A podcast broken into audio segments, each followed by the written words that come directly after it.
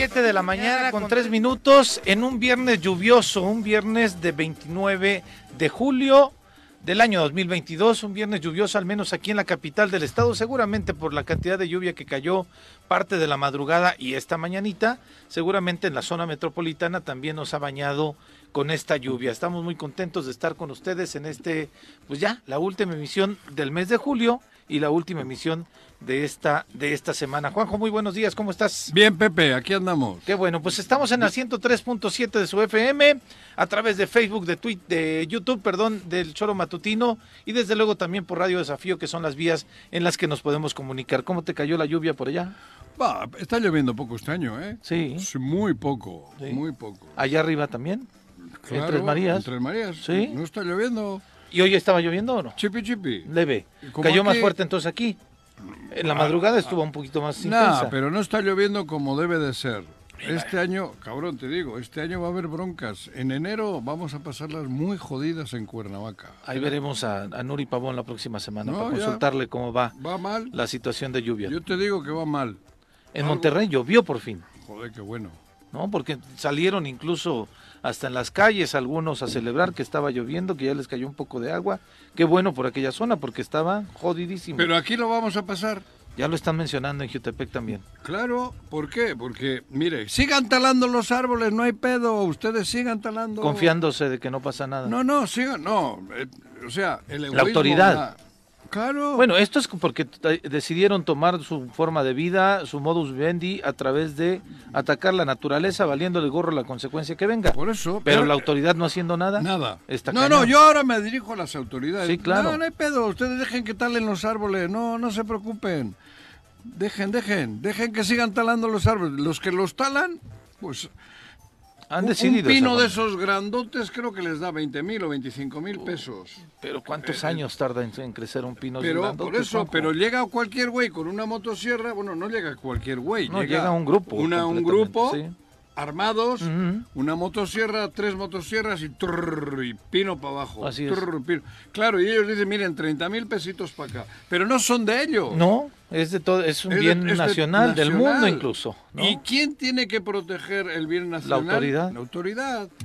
Pero no Porque han dejado, ha habido esa tolerancia. Empezó alguien a talar un arbolito, se lo llevaba a casa a escondidas, 30 mil pesitos porque le hacen tabla, leña, o no, leña no, tablas, Tablas, y esas cosas, sí, ¿no? Para muebles. Para demás. muebles, para cabañas. Otro día iban y otro, otro pinito en otra esquina, ¿no?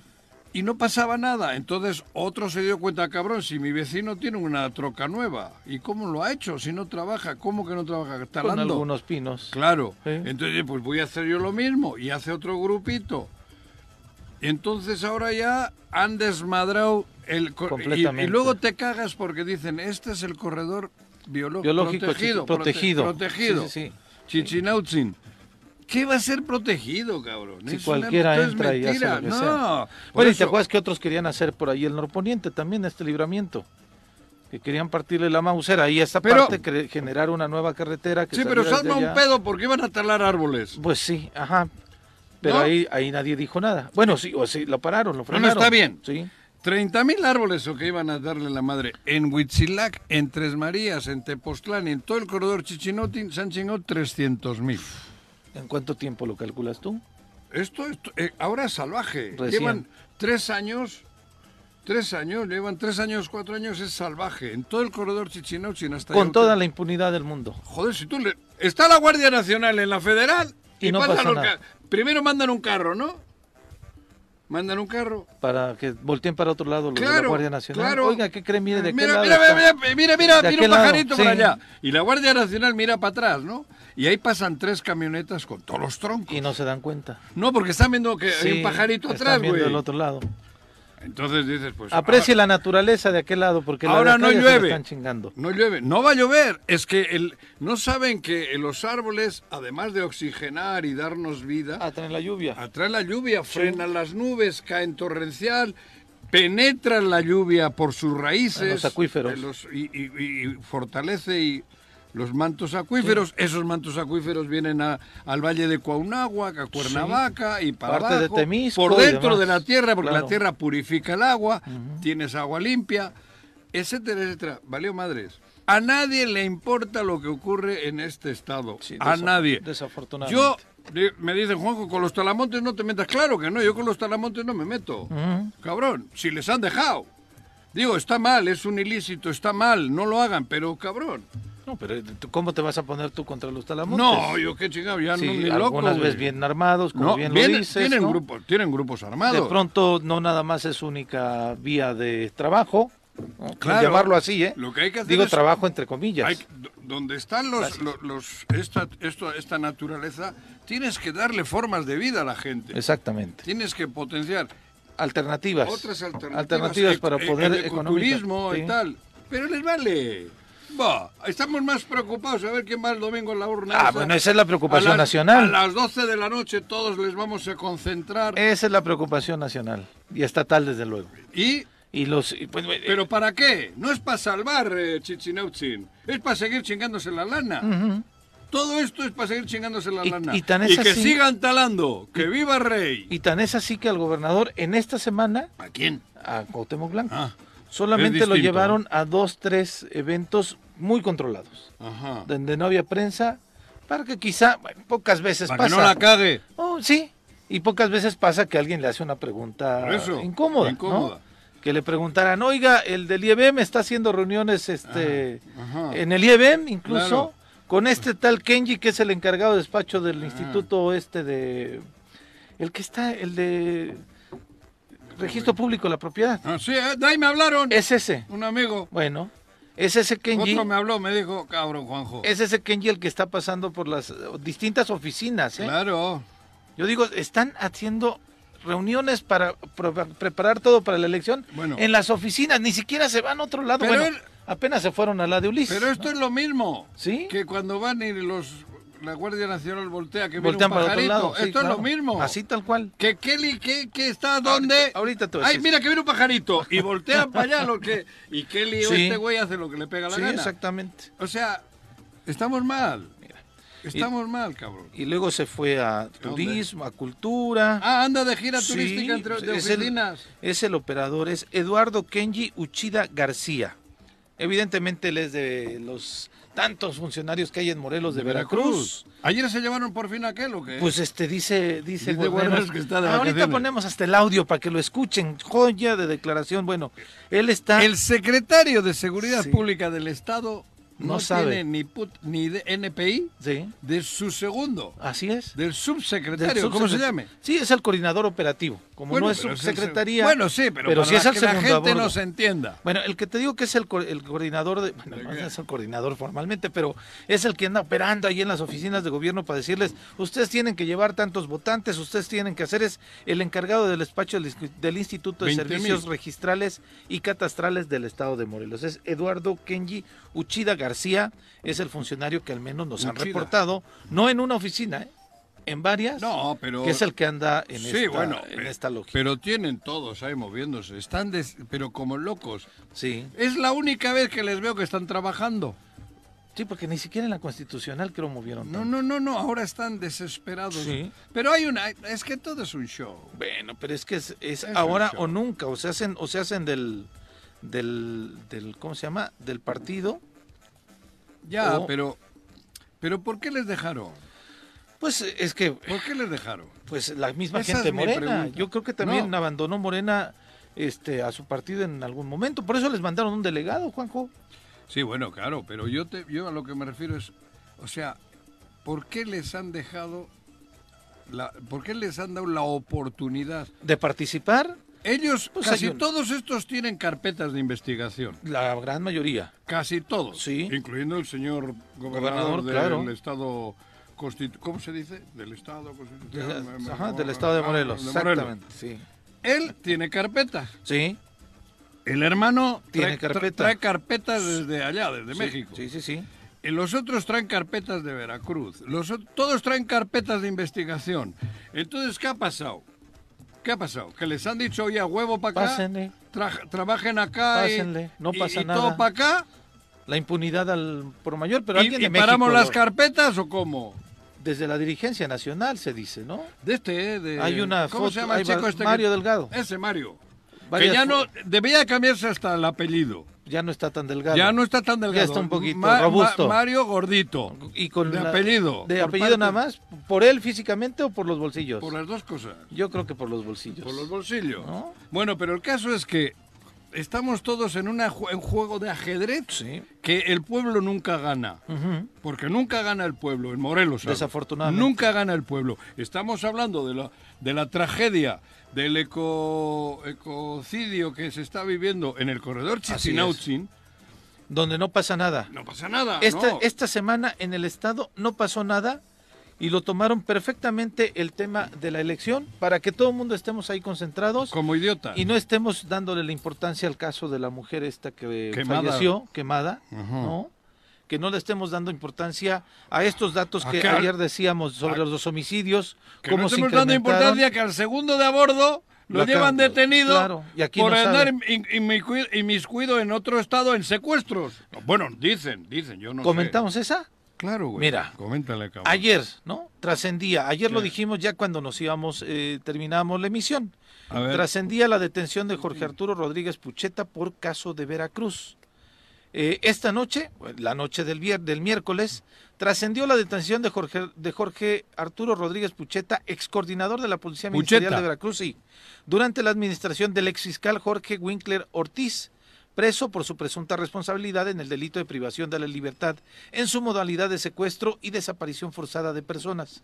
Rodríguez Pucheta es el actual coordinador operativo de la Comisión Estatal de Seguridad Pública del Estado de Morelos. Chingate esa mandarina. Nada más. De manera extraoficial, se informó que su captura ocurrió la noche de este miércoles en el municipio de Emiliano Zapata. La detención presuntamente deriva de las investigaciones que se realizan en Veracruz tras la detención de Jorge Winkler, eh, ocurrida el lunes en Puerto Escondido, Oaxaca, relacionada con la denuncia de que, eh, que presentó en su contra Francisco Zárate Aviña, ex jefe de escoltas de Luis Ángel Bravo Contreras, titular de la Fiscalía General del Estado de Veracruz, Veracruz. durante el gobierno de Javier Duarte. El exfiscal es acusado de participar en el secuestro de Francisco Zárate y también estar involucrado en ci- cinco de sus colaboradores. Luis Eduardo Coronel Gamboa, exfiscal especializado en personas desaparecidas, Marcos Eben Torres Zamudio, fiscal anticorrupción, y los policías ministeriales Roberto Mora Mil, Sergio García Celis y Uriel Rodrigo González. No ha habido comunicado alguno. Quien confirme en Veracruz, ni quien eh, pues Desmienta. desmienta completamente. Está de vacaciones, dice. En Veracruz, Guarnero. Yo, yo, yo qué sé, cabrón. el mismo compañero, Pero viste cómo dijo. Sí, claro. No, no, ¿Yo no, qué? yo no sé. ¿A mí qué? Si está de vacaciones desde el lunes. Exactamente. ¿A mí qué me preguntan? ahí está el audio, ahorita lo vamos a escuchar. Puta, dile, no, Lo que te digo es que eh, de Veracruz, Ah. el mismo compañero que publicó esto, que es Andrés Salas de Noticias de Cuautla, Ah, asegura que investigó ante la Fiscalía de Veracruz y la Fiscalía de Veracruz asegura está. que sí hay una orden de aprehensión en contra de este este. personaje. Ajá. Pero como bien dices, Y ayer, dice, no, ¿yo qué, cabrón? Ayer Lo único que me presentaron era que va de claro, vacaciones. desde Puta. hace una semana. Iba llegando el ¿cuándo vicealmirante, no, pues no tiene ni idea. ¿Cuándo Échele van una llamada ¿A quién? pues al, al colaborador, ¿no? O a Locatel. ¿Ya no hay Locatel? Digo, de pronto si un compañero de aquí no aparece, no Guarneros, dice vicealmirante, llame a Locatel. WhatsApp, ¿Ya no hay Locatel? ya no hay locatel, me parece. No sé, cabrón. ¿no? Pero que Pero- llame a Locatel a ver dónde está su segundo de a bordo. Claro, exactamente. Porque imagínate, va en el barco y no encuentra al segundo. Pues sí. Y que sea el que lleva el timonel. No, hombre, el pues- timón, ¿o ¿cómo le llama esa madre, Sí, güey? Era el que cuando Guarneros iba de vacaciones, Se a este personaje lo ponían al frente de la fiscalía. Esto es como... de la CES, perdón. ¿Te acuerdas que había un director de películas, era Fellini, que hacía de Ah, sí, claro. Cosas raras. Esto ni Fellini. No, pues qué trama. Ni Fellini. ¿En dónde está Jorge Arturo? Eso, incógnita. ¿En- Pues, ¿En así- qué isla está Sí, de vacaciones? así como decía Juanjo, que no tiene señal, entonces nadie se puede comunicar para preguntarle este dónde andas, ¿no? O que publicaron una fotito así como... Pero viste la cara que puso. Guarneros. Puso cara de Guarneros. La, la mismita que pone Guarneros. es de Guarneros. Y la de- Es de Guarneros. ¿Mandé? Dijo, Sí. ¿mandé? Bueno, iba llegando Pues a si Palacio está de, de, Gobierno. sí. yo no sé nada. Sí, sí, sí. Ay, cabrón. Se- Se reunió el Amén. gobernador ayer con el embajador de Estados Unidos. Ah, muy importante, ¿eh? Hablaron te- sobre temas Muy. de seguridad. Sí, muy importante. Este, y pues obviamente, como iban a hablar sobre temas de seguridad, iba llegando el vicealmirante Guarneros a Palacio de Gobierno y esto fue lo que declaraba con los compañeros. Hay uno de sus colaboradores que está siendo buscado y se presume que se dio a la fuga. ¿Qué nos puede decir de él? Bueno, sí, eh, yo vi ahí en redes eh, desde anoche, anda, este, que fue apresado por la Guardia Nacional y Sedena, cosa que, no es cierto. Hay un instrumento, un sistema oficial que se llama Plataforma México. Cuando se va a contratar a alguien, este, nosotros checamos ahí sus antecedentes penales y hay un registro nacional de detenciones que también nos sirve para corroborar el estatus de las personas. En ninguno de los dos él está con algún señalamiento de orden de aprehensión. Entonces el licenciado Jorge Arturo Rodríguez Pucheta pidió vacaciones eh, desde la semana pasada y salió con fecha lunes. Yo no sé si ande huyendo o no, no tengo ningún comunicado oficial de que tenga orden de aprehensión o de que lo hayan buscando. Él sí fue fiscal antisecuestros en Veracruz, en una administración. En la siguiente administración fue comandante de la Policía de Investigación Criminal. Eh, en el gobierno, creo, de Yunes, que ese gobierno duró dos años nada más. Y después, bueno, a mí me, me buscó por ahí el año pasado. Eh, revisamos su estatus y él no tiene nada en Plataforma México que impida que labore en una institución como la Comisión Estatal de Seguridad. ¿El gobierno de Veracruz no le ha informado nada? Pues desde día dicen que es desde donde eh, salió la orden de aprehensión por en, presunto tortura. En absoluto. Las fiscalías trabajan en coordinación cuando tienen que ejecutar una orden de aprehensión. Debería de ser que la Fiscalía de Veracruz le pidiera el apoyo a la Fiscalía de Morelos y, y ejecutaran una orden de aprehensión si es que la tiene. Ignoro si la tiene, ignoro si cuál sería la causa. Este, y pues para mí se desempeñó bien mientras estuvo, mientras ha estado trabajando con nosotros y sobre todo conmigo la presunción, presunción de inocencia va por delante, ¿no? ¿Pasó los exámenes de control y confianza? Llegó con exámenes de control y confianza vigentes y ahorita estaba en trámite para revalidar. ¿Cuándo termina su periodo vacacional? En... Se fue dos semanas, o sea, lo que va corriendo de esta y la que sigue. ¿Él tendría que presentarse a trabajar? Sí. En teoría. En teoría se tendría que presentar a trabajar. Entonces, para usted no hay ningún argumento. Ningún Oficialmente yo no tengo. Dice a ver, que se le acercó hace un año. No, y pero medio. espera, espera, espera. A ver, vicealmirante. Teléfono. teléfono en la mano. Vicealmirante, teléfono. Hay una. En azulito viene ahí como que tiene número. Apachúrrele ahí. Y ahora busque. Del lado derecho. Del lado derecho. Hacia ahora abajo. busque el nombre de. Jorge Arturo Jorge Arturo, ¿qué? Pucheta. Pucheta. Supongo que lo tiene en su directorio. Sí, yo creo que sí. Pucheta, no puñetas, pucheta. Si lee puchetas, píquele ahí. ¿Me estará Que siguiendo? suene. Yo, yo espero que sí. Vicealmirante, píquele donde le pone en su teléfono En este pucheta. momento hay un tutorial para contactar a su subordinado. Ajá. Quien sea, si le sirve a usted, vicealmirante, Claro. Juanjo acaba de darle el tutorial Sí, perfecto. todo le- le- todos los pasos que debe dar usted. Agarre el teléfono con su mano izquierda. ¿Ya lo tiene? Ahora píquele donde viene teléfono. Hay, una, hay un dibujito con un teléfono. Píquele ahí. Arriba, directorio tab, pucheta. ¿Ya lo tiene? Ahora pachúrrele en pucheta. Empezará a sonar. Pi, pi. O tal vez tiene una canción. este, Ya ves que te ponen Ah, de igual pronto una cancioncita mientras contestas. Ahora, ahí está pucheta. Ya lo tiene en la línea. Hable con él. Pregúntale, ¿estás bien? Pregúntele, pucheta, ¿cómo estás? ¿Estás libre? ¿Qué onda, güey? ¿En dónde andas? ¿Dónde? ¿Acá, que vienes? Tal vez se fue a Ah, Puerto que- Escondido también a donde... Ah, no eres Pucheta. Ah, eres el fiscal de Veracruz. Ah, el teléfono lo tienes tú. ¿Y dónde está Pucheta? Lo tengo aquí enjaulado. Ah, cabrón. ¿Ya sí? Ya. Vicealmirante, ahora salga y dígale a la prensa de Morelos. Pucheta está eh, eh, empinado Detenido. en Veracruz. O no, o sigue en traje de baño en Hawái. Cabrón. ¿No crees tú que es O en? Puerto Escondido, donde se fue el otro de- el fiscal. En Puerto Escondido. Oye, pero ¿no crees que podía haber sido Pues eso? yo también lo hubiera Y hecho, un ¿no? periodista le podía pregun- no le podía haber dicho, oiga, No señor, tiene su teléfono Ahí ahí. tiene su teléfono. Escríbale. Márquele, cabrón, desde a- Nos de- da la exclusiva. Usted me dice que desde ayer en la noche ya sabe que hay pedo. Márquele a Pucheta. Es el segundo de seguridad del Estado. Puta madre. Bueno, va. Bueno, porque además no, ha- no ha habido ni comunicado del- de la comisión Ni se- oficializando No, que está...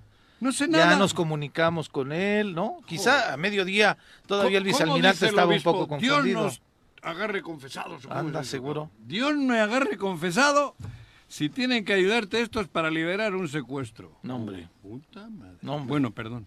No, hombre, no, sí, está, está, Está bastante, bastante, bastante complicado. Vamos a hacer un corte. ¿Sí? Regresamos Llámale a aquí, son las Pucheta. 7 con 23. Llámele usted no también se a vaya, Pucheta. muchas gracias. Nuestros héroes vuelven al choro después del corte.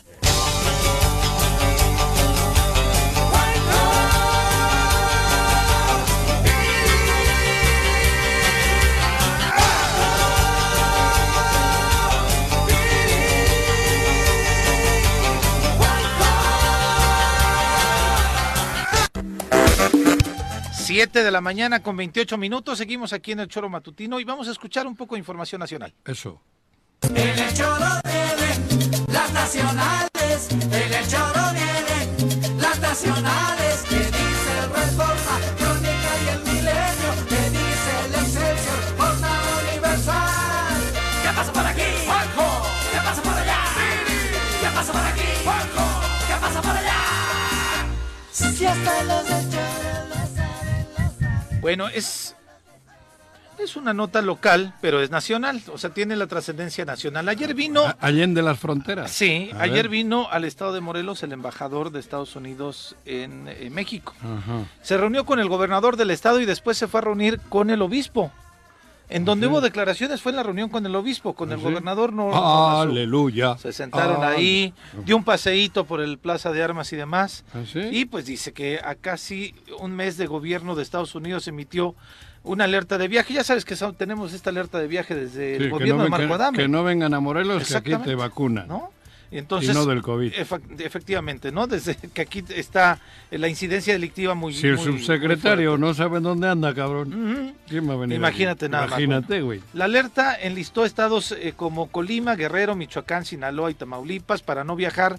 Eh, la recomendación que hace Estados Unidos a sus connacionales es no viajar a estos, par- a estos eh, lugares. Sin embargo, dentro de la misma se mencionan también a los estados en los cuales se les sugiere reconsiderar los viajes, encabezando la en Baja California, Chihuahua, Coahuila, Durango, Guanajuato, Jalisco, México, Nayarit, Sonora, Zacatecas y desde luego, desafortunadamente, Morelos. nuestro estado de Morelos, porque antes teníamos, Juanjo, a ti te tocó todavía cuando teníamos las escuelas de español pujantes, ¿no? Joder, viene el 2000. Sí, Era una maravilla. era una maravilla. En estas épocas Sí, ya joder. teníamos ya las, calles veías- llenas de... Era cosmopolita, Sí. la capital de Morelos. Morelos. Muy cosmo, era, era bonito porque había gente de todos los colores. Digo en serio, todas las razas. Había Estados- un chingo de, estadounidenses, canadienses Can- venían para sí. acá, gente de Europa también venía para acá. de otros idiomas. Sí, exactamente. De otros idiomas que hablan para aprender castellano. Sí, sí, era sí. una maravilla. andar Era una por ahí. maravilla y la oferta era bastante amplia. Había un chingo de gente que vivía de, de eso. Sí. Porque venían y rentaban casas, les dabas alimentos. Había una derrama interesantísima. Parte del, parte del programa era que no se hospedaran en hoteles, sino se hospedaran Claro, en justamente en casas. casas para que convivieran, vivieran la idiosincrasia de los mexicanos y hablasen y español pudieran y tener el la práctica. Exactamente, ¿no? Era una maravilla. Yo recuerdo, Joder. yo vivía en Calle de la Luz y Calle de la Luz estaba llena de casa de huéspedes y veías Eso en esta digo, Calle de la Luz en. Chapultepec gente caminando a toda hora. de todas las razas. Digo, de- todas las razas, en fin, de todo. y de- Cosmopolita. de diferentes edades. Porque Sí. de pronto en verano veías más chavos Sí. y en diciembre veías más gente adulta. Sí, Que en algunos lugares, Canadá y demás, en diciembre la- el, el clima era más fuerte. Pues bueno, estuvo esta, el embajador aquí en el estado de Morelos. Con el gobernador mencionaron que al embajador le, le invitaron. le invitaron, venir, sí, claro, así es. Que, invitaron. que está recorriendo también varios estados. ¿eh? Por eso, pues es el. Sí. Andará viendo a ver qué realidad hay. Sí. Imagínate que haya visto que no está el subsecretario de Seguridad No, Pública. es lo que yo decía ayer antes de ¿Te noticiero imaginas? en las 12. Justamente el día que viene el embajador a hablar sobre temas de Ajá.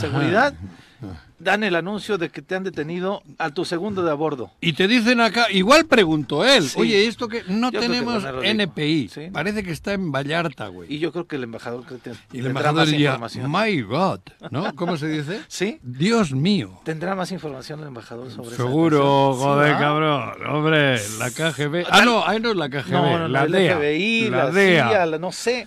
Tal vez hasta él les dijo ahí en ese ¿Qué, momento. qué hizo aquí el, el Bueno, este, te digo, se, señor se embajador? reunió de- primero con el... a mí la verdad me vale, ¿eh? Bueno, Se A mí que Estados Unidos diga Venga que no para vengan a. Morelos, mejor, pero que no vengan ellos, cabrón. Bueno, la- las autoridades. ellos que no Los vengan. connacionales que vengan a echar unos dolaritos. A ellos, eso, Sí. que no vengan ellos, los que dicen que no hay que venir. Ellos que no vengan. Bueno. Sí, hombre, las güeritas, los Eh, güeritos y todos estos que vengan. Sí, claro. Estuvo Todos. En el con el gobernador, el secretario de gobierno y ¿Quién es? el eh, Samuel Sotelo. Ah, Samuel. Sí, y estuvo el comisionado estatal de seguridad pública, todavía un poquito pensando si Pucheta seguía con él o Está no. de vacaciones. Bueno, Pucheta. está de vacaciones, exacto. Y ¿Dónde puñetas está Puchetas? no sabemos, no sabemos. Bueno, ¿Dónde puñetas está Puchetas?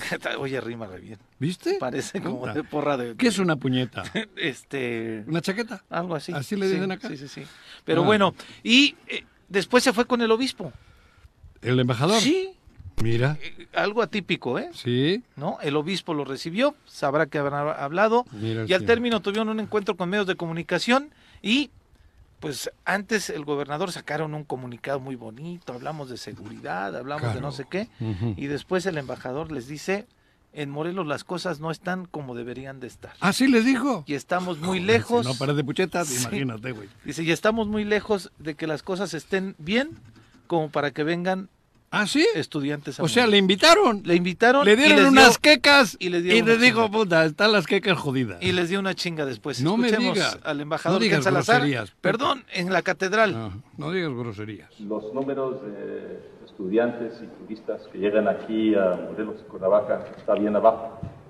El por qué, ya lo dijiste tú, parte es eh, la seguridad. No todos los estados están así y eso también se tiene que reconocer. El, eh, eh, éxito que han tenido en algunos estados, como en Hidalgo, es un éxito bueno. Ese éxito también se tiene que venir aquí a Morelos. Entonces, lo digo como es la verdad, es difícil. No estamos donde deberíamos de estar. La seguridad no está donde debería estar aquí en Morelos.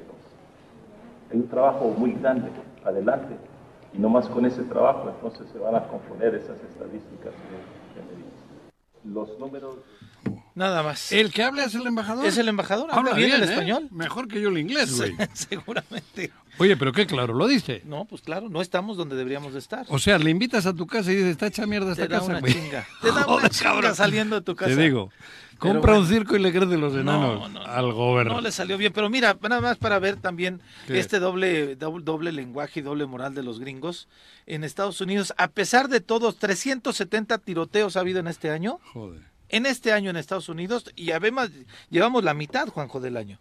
Y en lo que va de este año, 15.3 millones de estadounidenses han tramitado permiso para poder portar armas. Armas. Mira. Vienen aquí aquí- es más fácil, aquí no tienes Bueno, que aquí no tienes que tramitarlas. tramitar, aquí las compras por otro lado. ¿no? Sin tanta burocracia. ¡Que no se entere Güero Mercado! Ah, bueno, no, ¡Oh! no, no, no, no. Se no, entera el Güero ni des- Mercado y mañana ni dispositivo y te las legaliza, cabrón. Ni des ideas, no, pero bueno, No, no, no. a los se entere el Güero residentes- Mercado. Vas a poder comprar hasta un bazooka, No, para nada. Ojalá y no. Oh, Bueno, yo te digo que sí. Mira, a los residentes de los estados fronterizos con México les gusta comprar armas de fuego. Y es que este año ya, a pesar de las masacres que se han suscitado, se han registrado casi dos millones de personas buscando armas largas y cortas. Esto revela el FBI, el Buró Federal de Investigaciones de los Estados Unidos. Una base de datos eh, elaborada con información del eh, National Instant Criminal eh, Backgroup revela que en el primer semestre de este año, 1.907.000 personas registraron sus intenciones de adquirir un arma en los estados de California, Arizona, Texas y Nuevo México. Pero Pepe, En todo el país y no solo en estados que hacen frontera con México, 15 millones 395 mil se han inscrito en esta lista, casi dos veces más la población que habita solamente en Nueva pero York. Pepe, y a mí que hagan lo que quieran. Ah, ¿eh? no, pero Digo, es la doble moral de los gringos. Aquí vienen eso, y nos pero- este, pero ellos califican, aquí vienen Sí. y nos dicen que estamos Pero actuando mal, es pero allá lo mismo. están ¿La culpa es de los talamontes? No, claro O que de no. quien de- dejó, deja que se talen los montes. es de la autoridad. Claro. Los árboles son de todos, no son, pero no es el que empezó talando un árbol No, el no, culpable. A él le tenía que haber hecho quieto, güey, ni uno más. Cálmate, sí, aquí no lo puedes hacer. Eso, eso es lo mismo. Pero te acuerdas mí- que Alito, después de que pasó una Ali- incidencia, ¿quién es Alito? el Ah, el del este de los audios, malito, dice Claudia Sheinbaum. Malito. Presentó una y que iba a presentar una iniciativa Ah, para, para que, que pudiéramos todos- tener armas en México. Pero en México te- las tenemos. Desafortunadamente. Por eso, es que hay, son sistemas distintos. Los gringos, tienes, vas y compras un arma con tu IFE o con esta, ¿no? Sí. Eh, Pero es, es su pedo. A mí me vale tres, tres narices. A- Yo no me meto en su... Es que muchos dicen, no, que fíjate que Estados Unidos venda... Pero que lo hagan es su forma de Sí, vida. es su forma de A vida. mí, mientras no salgan de sus fronteras Sí, a meterse en las casas de otros, en su casa que hagan lo que quieran. Exactamente. Eso te digo. Ah, el problema es que salen y quieren que en esta casa se haga lo que ellos dicen y en el mundo entero. Ahí es donde están las. Sí, y tienen esta cultura. Donde no, cabrón. Esta cultura bélica. Imperialista. De tener armas ahí, de, de- de que los. Bueno, estos chavos que han tenido los últimos acontecimientos de balaceras, 18 años, 21 años, que ya pueden comprar un arma, Pepe. pero todavía no son mayores de edad. ¿En qué tráiler aparecieron ayer ah, 400? también, otra vez. Eso sí es problema Sí, nuestro. así es. En un tráiler 400 seres humanos, ¿no? ¿Cuántos Tienes eran? toda la razón. Sí, Eso sí que es una tragedia nuestra. Sí.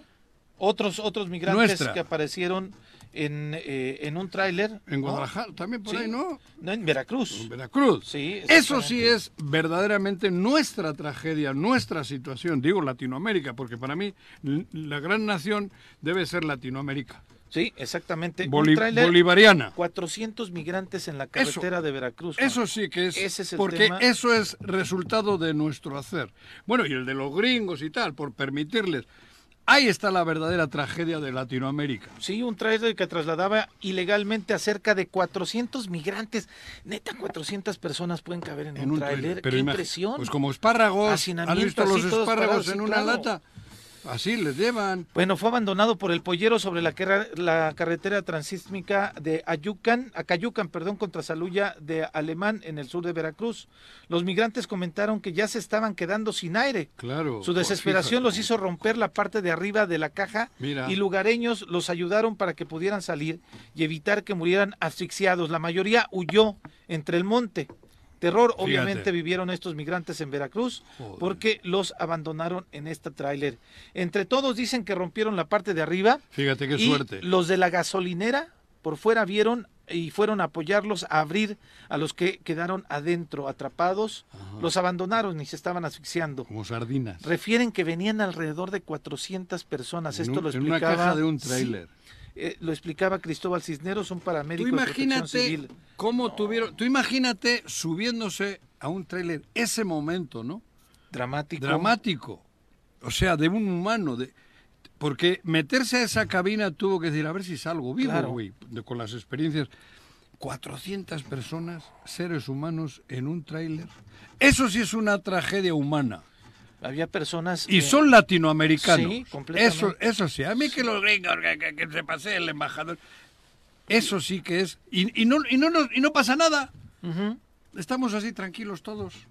Sí, no sabemos de dónde entraron, por dónde Media hora más cómo tarde llegaron. estarían los 400 muertos, muertos. completamente Joder. muertos. Menciona, fíjate, de los testimonios que menciona este mismo paramédico, encontraron personas en muy mal estado, algunas hipertensas, diabéticas, personas que se aventaron de cuatro metros de altura, por eso tienen posible fractura, crisis nerviosa, menores de edad. Joder. Nos faltaron otros niños que se fueron, pero que se está haciendo la labor para poder seguir buscándolos, para atenderlos. Había personas descompensadas que había que aplicarles alguna solución. Algunas personas las encontramos entre la maleza donde estaban metidos porque estaban inconscientes. Esto narraba otra paramédico que atendió a estos 400 migrantes.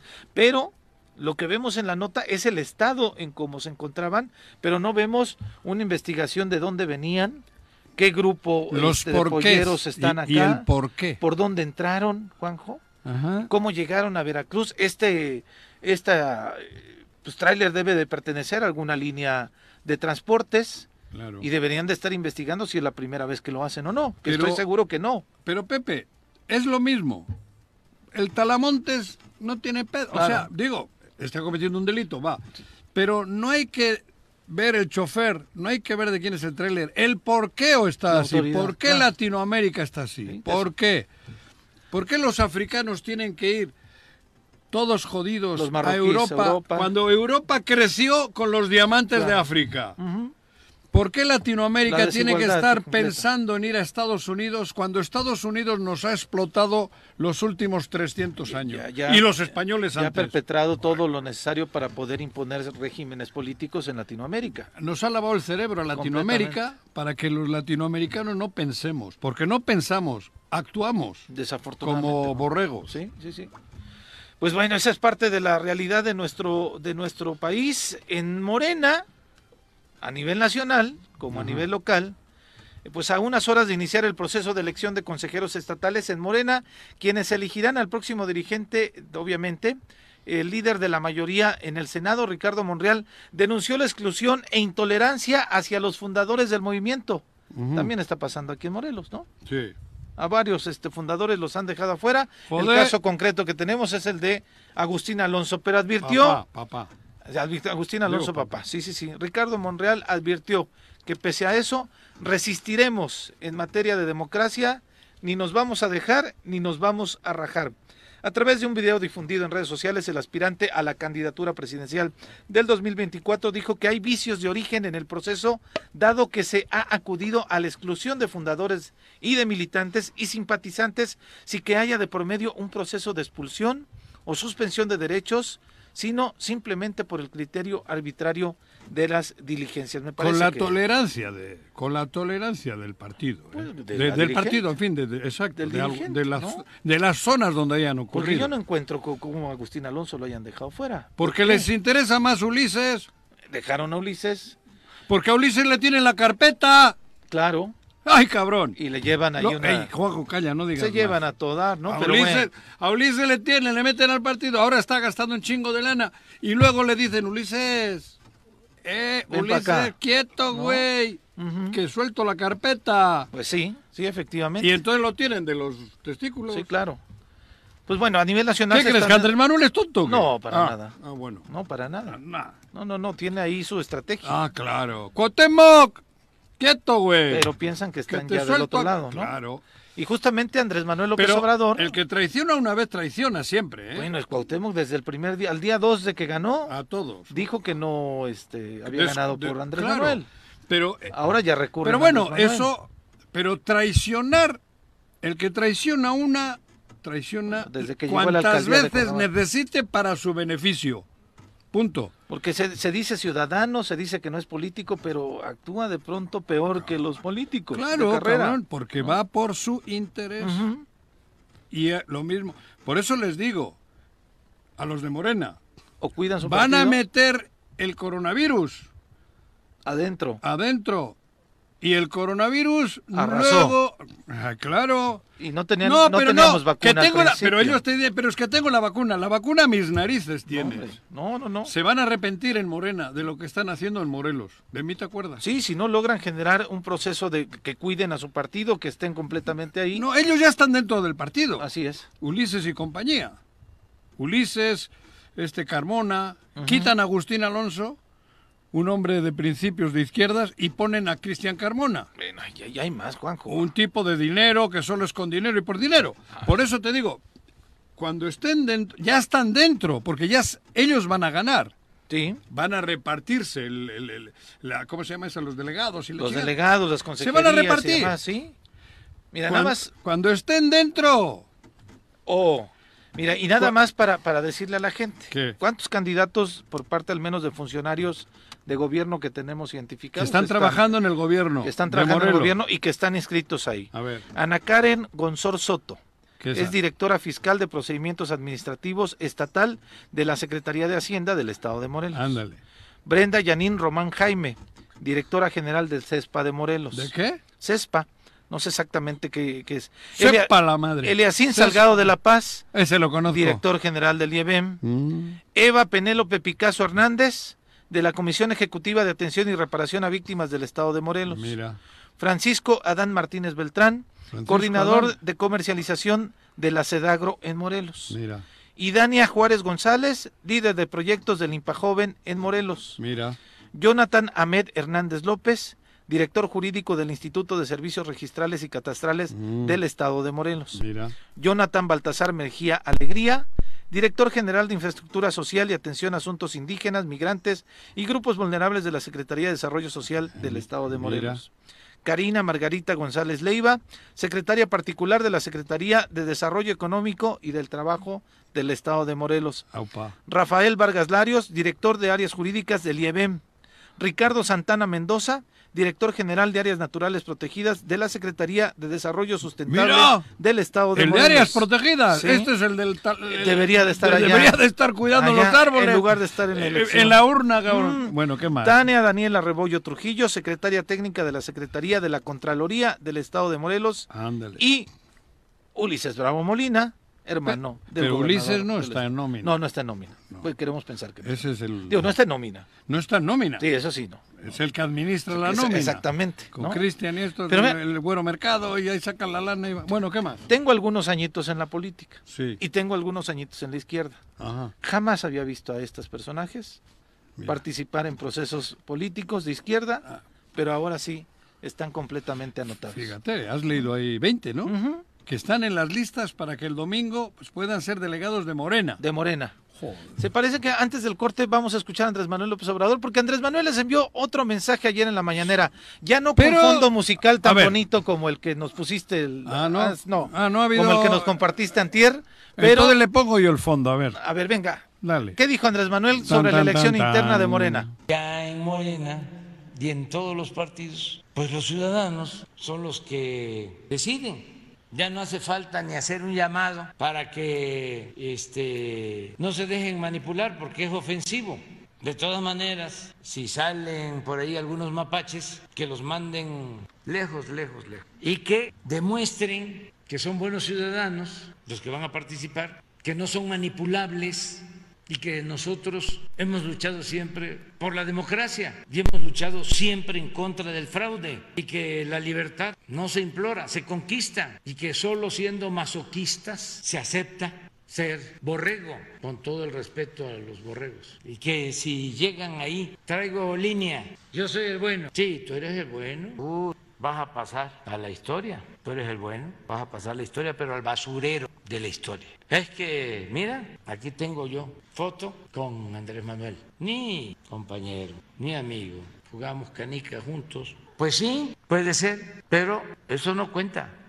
Y no hay dedazo de evitar ser acarreado. Nada de que, ¿a dónde vas? Me. ¿A dónde te llevan? Me. Y que te estén repartiendo papelitos diciéndote por este o por esta compañera. No, tú ve los 100 o los 200 o 300 o los que sean. Llévate tu tiempo ahí viendo a quién conoces, a quién has visto que ayuda al pueblo, a quién le ves cara de buena gente, que tiene buenos sentimientos, que le tiene amor al pueblo. No.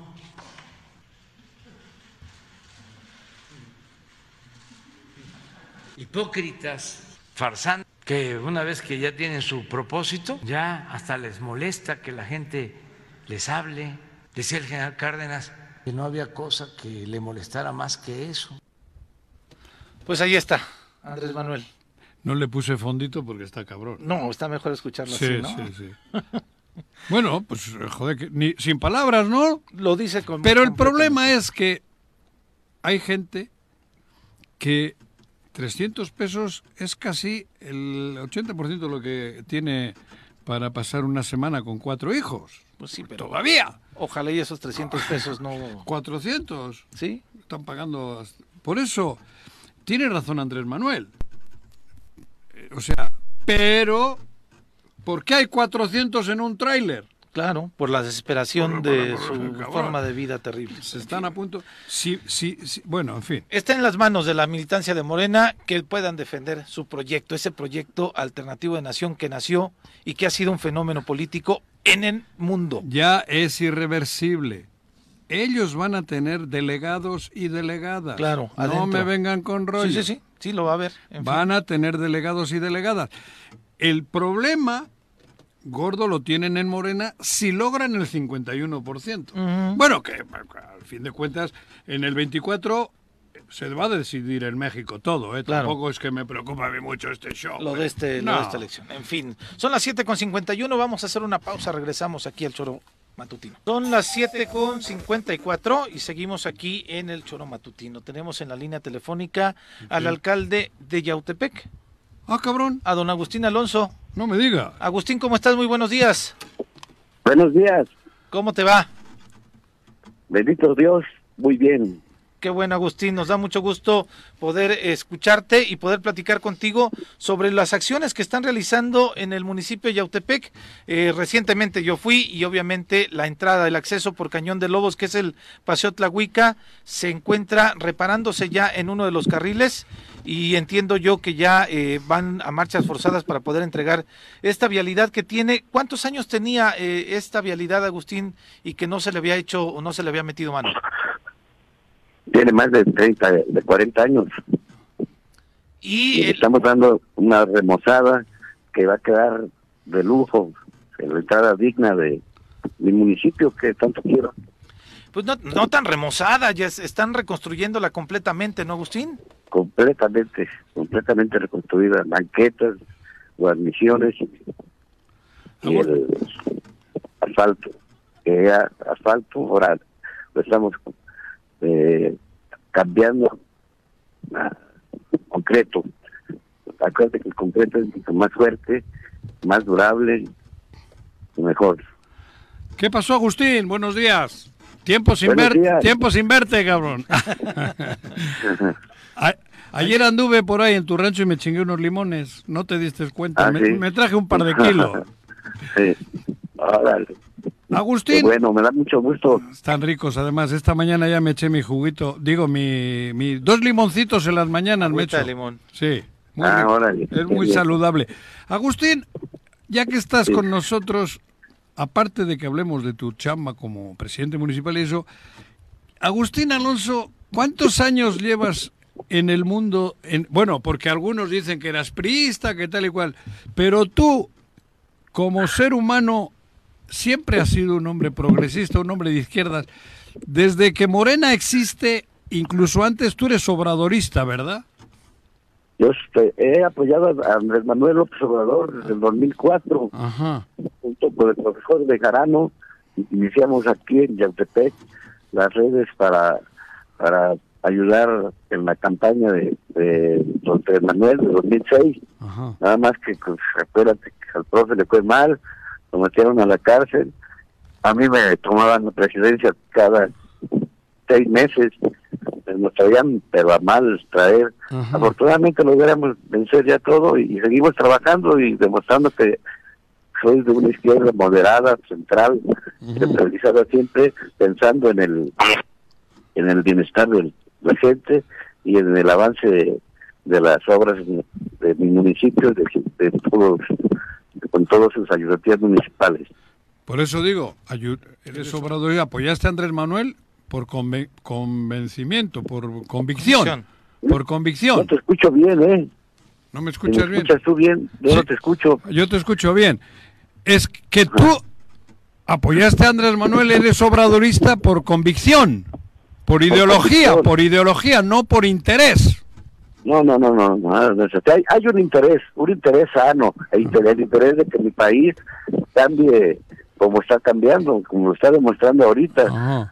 Hemos, perdimos durante dos batallas y siguió la misma situación fea para mi país. Ahorita se está demostrando con hechos la, el cambio que tanto queríamos.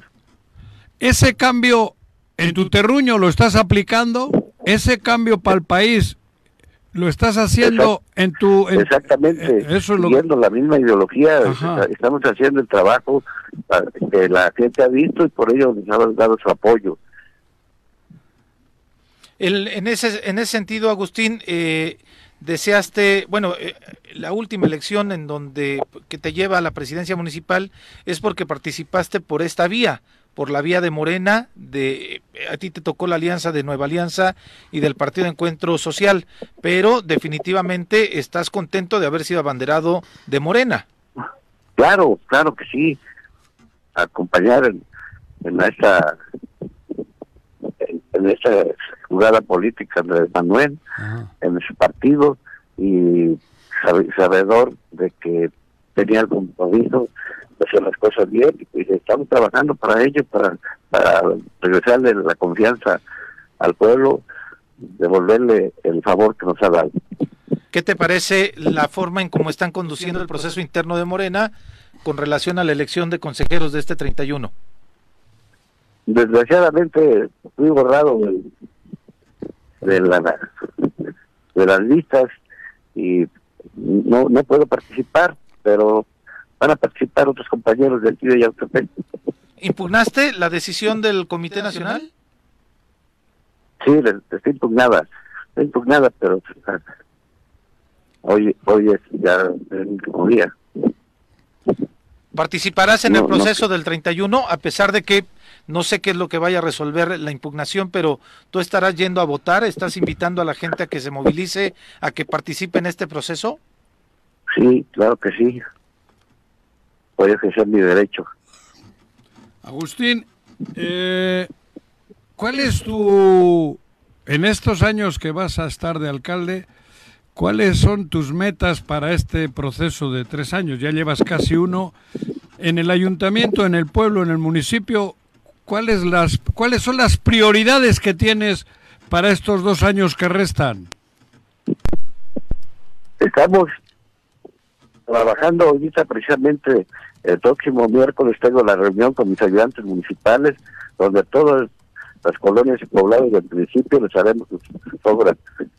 Y, principalmente eh, la introducción de agua de los drenajes el la energía eléctrica todo eso que conlleva progreso para las comunidades donde ya no han crecido, han crecido todas las colonias y tenemos que estarlos apoyando también con las, las este, obras que ellos requieran y no olvidarnos de las calles, la pavimentación de calles, calle, calle, calle organizada, calle pavimentada es un programa que tenemos. Aparte de este paseo Tlahuica, que es la, insisto, uno de los accesos que más se utilizan para llegar al, ayuntamiento, ah, perdón, al municipio de Yautepec, ¿qué otra obra emblemática este, está contemplada en lo que resta de tu administración, Agustín?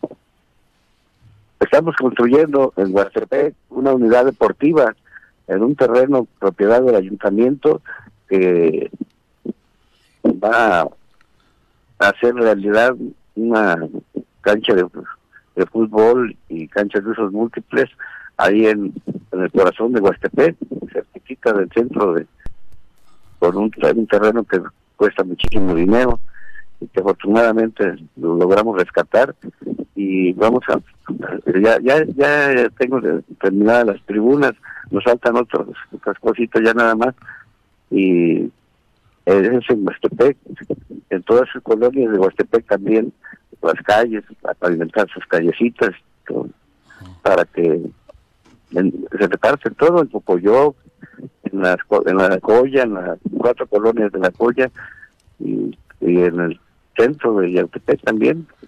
O sea que vas, vas, a, vas a hacer un, un mini CDI, es un mini CDI, porque lo del CDI es, una obra de arte. Muy grande, muy grande. Ese que dices... tenemos eh, eh, en, el, plan de trabajo, la unidad deportiva Tiguayán va a ser remozada también, a ponerla así como el CDI. Mira. O sea, vas a seguir en el apoyo a la juventud vía deporte también, como lo vienen haciendo acuérdate que es necesarísimo apoyar el deporte, la educación, el deporte, la salud, a todo eso hay que, hay que entrarle. Y para eso Yautepec es ejemplar y, y nos consta.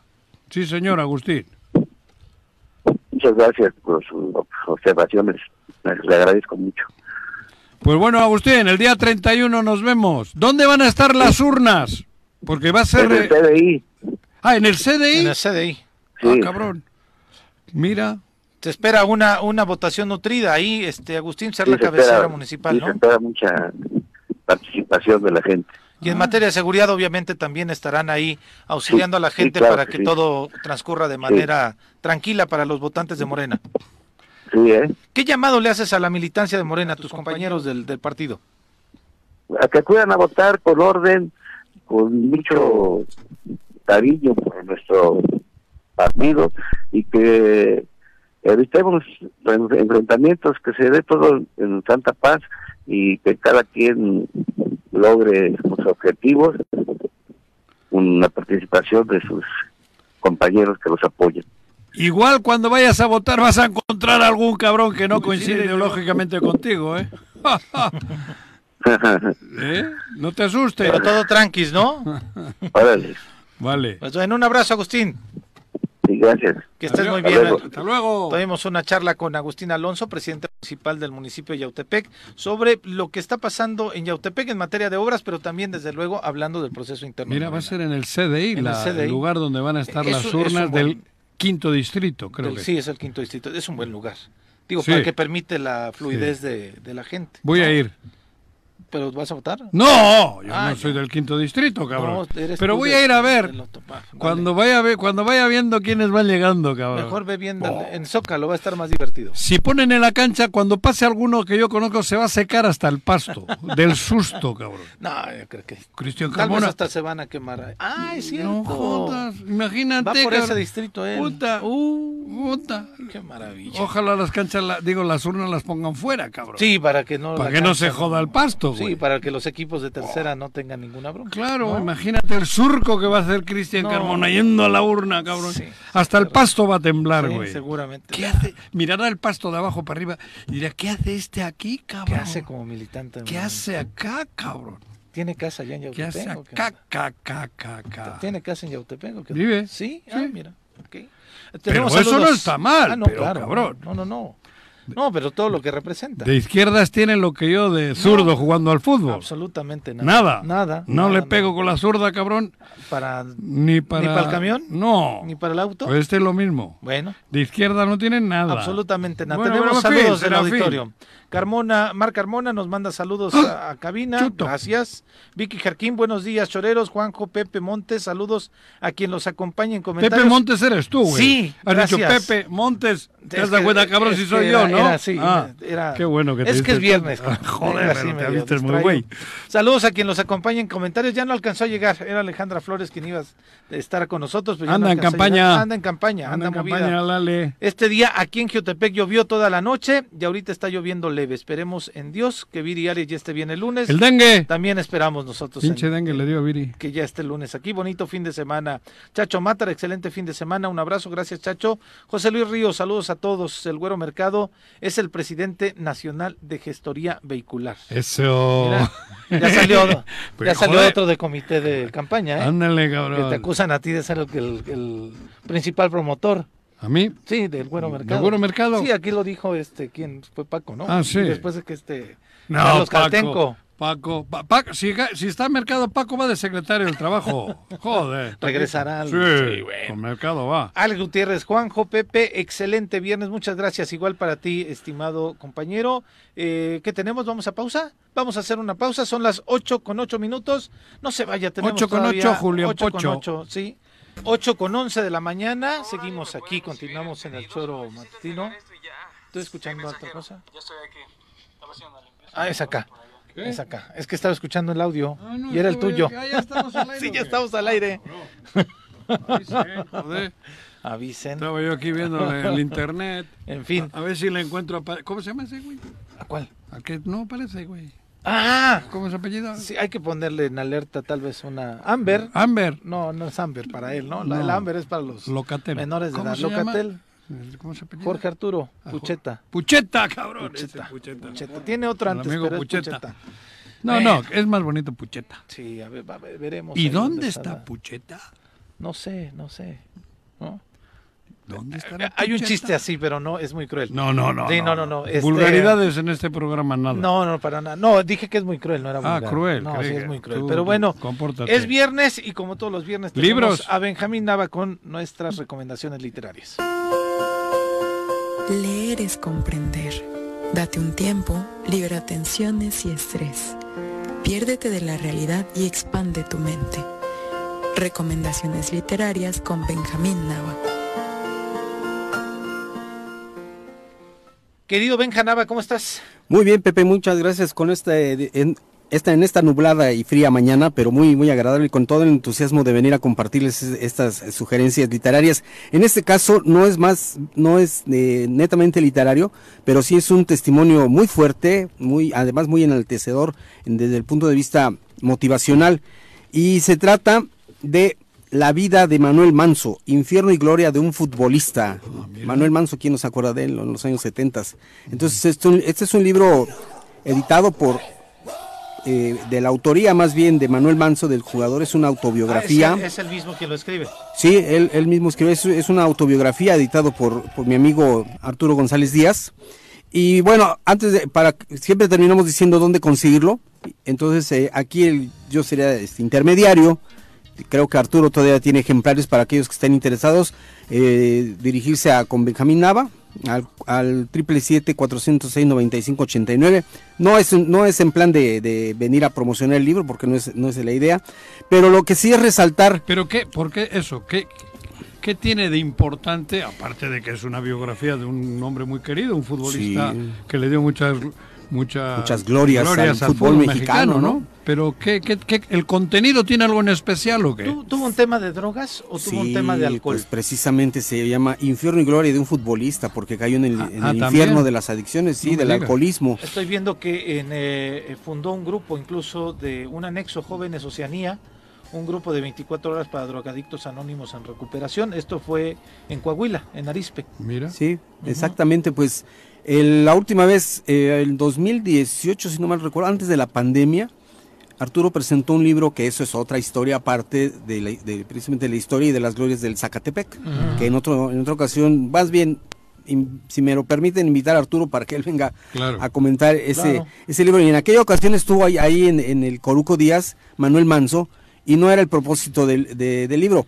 Pero en lo que resalta en los testimonios que da a lo largo de este libro de 300 su, biografía. su biografía, pues resalta cómo eh, eh, se encumbra como futbolista, como fenómeno del fútbol en México y también cómo cae, se, cae debido a, la adicción al, alcohol y luego su resurgimiento porque regresa, tocó fondo, regresa, ni más ni menos, mira, mira Juanjo, el, el, los títulos de los capítulos lo dicen todo, ¿no? Infierno y gloria de un futbolista, así se inició en el fútbol, fútbol organizando el fútbol el fútbol, su pasión, la aventura en Pachuca, luego otro subcapítulo que se llama también El infierno, y aquí ya nada más es el infierno de un futbolista, ingreso al profesionalismo, el Via Crucis se inicia en el Atlético, ocho años de tortura alcohólica, y, y ya el hecho de, haber salido de esa situación... Tocó fondo.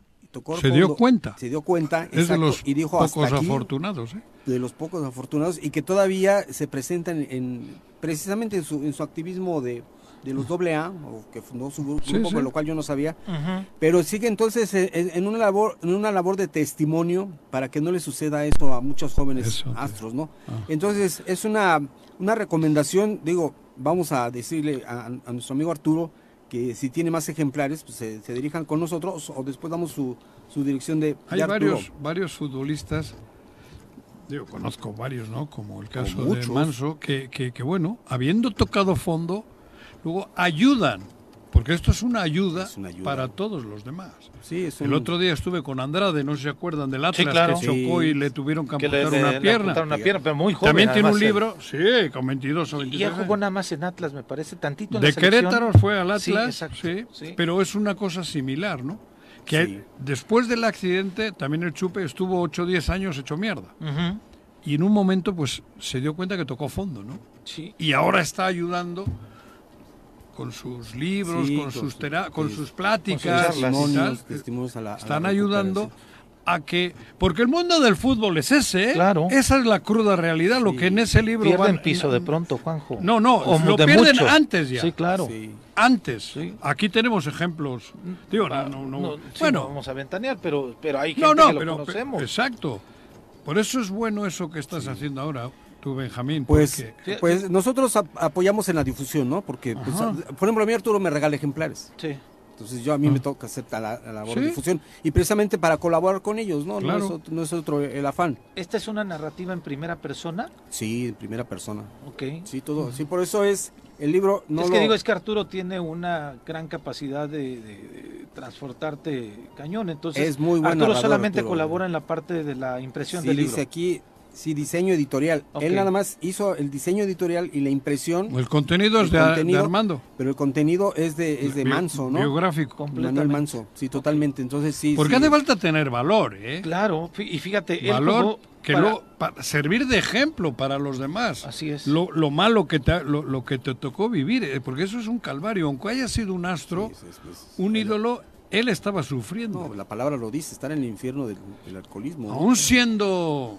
Porque gran jugando jugador, al Sí, fútbol... y además ver, con una gran capacidad Te- de te digo, atlética. debutó ¿eh? en el 71 y terminó su carrera en el 87. O sea, a pesar de tener una vida eh, con estos eh, sinsabores entre lo deportivo y, este el alcoholismo, fue una carrera un poco larga, Juanjo. Sí, casi más de pero- 10 años. bueno, 10 años. Jugó en Atlético Español, Ajá. estuvo en el Guadalajara, estuvo en la UNAM, jugó Pumas. también para Tigres. Tigres. El otro equipo es Coyotes de Nesa, que no hay un referente tan grande de él, y terminó su carrera en el Atlante. O sea, pisó equipos de fútbol importantes, también obviamente la selección mexicana que participó en los Juegos Olímpicos del 72 en Alemania, en Pero el problema del alcohol, el problema del alcohol no es después. El problema del alcohol, durante. del alcoholismo en el durante. fútbol, en el fútbol en general es antes, durante y después. Porque hoy yo veo jóvenes de 18, 19 años que están ya, que creen que es parte de Sí. la chela, el otro y tal. Las Entonces, chavas. las chavas, el... Y en cuanto empiezan a cobrar un poco más, ya se meten. Y Ah. obviamente, como todavía a esa edad físicamente puedes, Sí.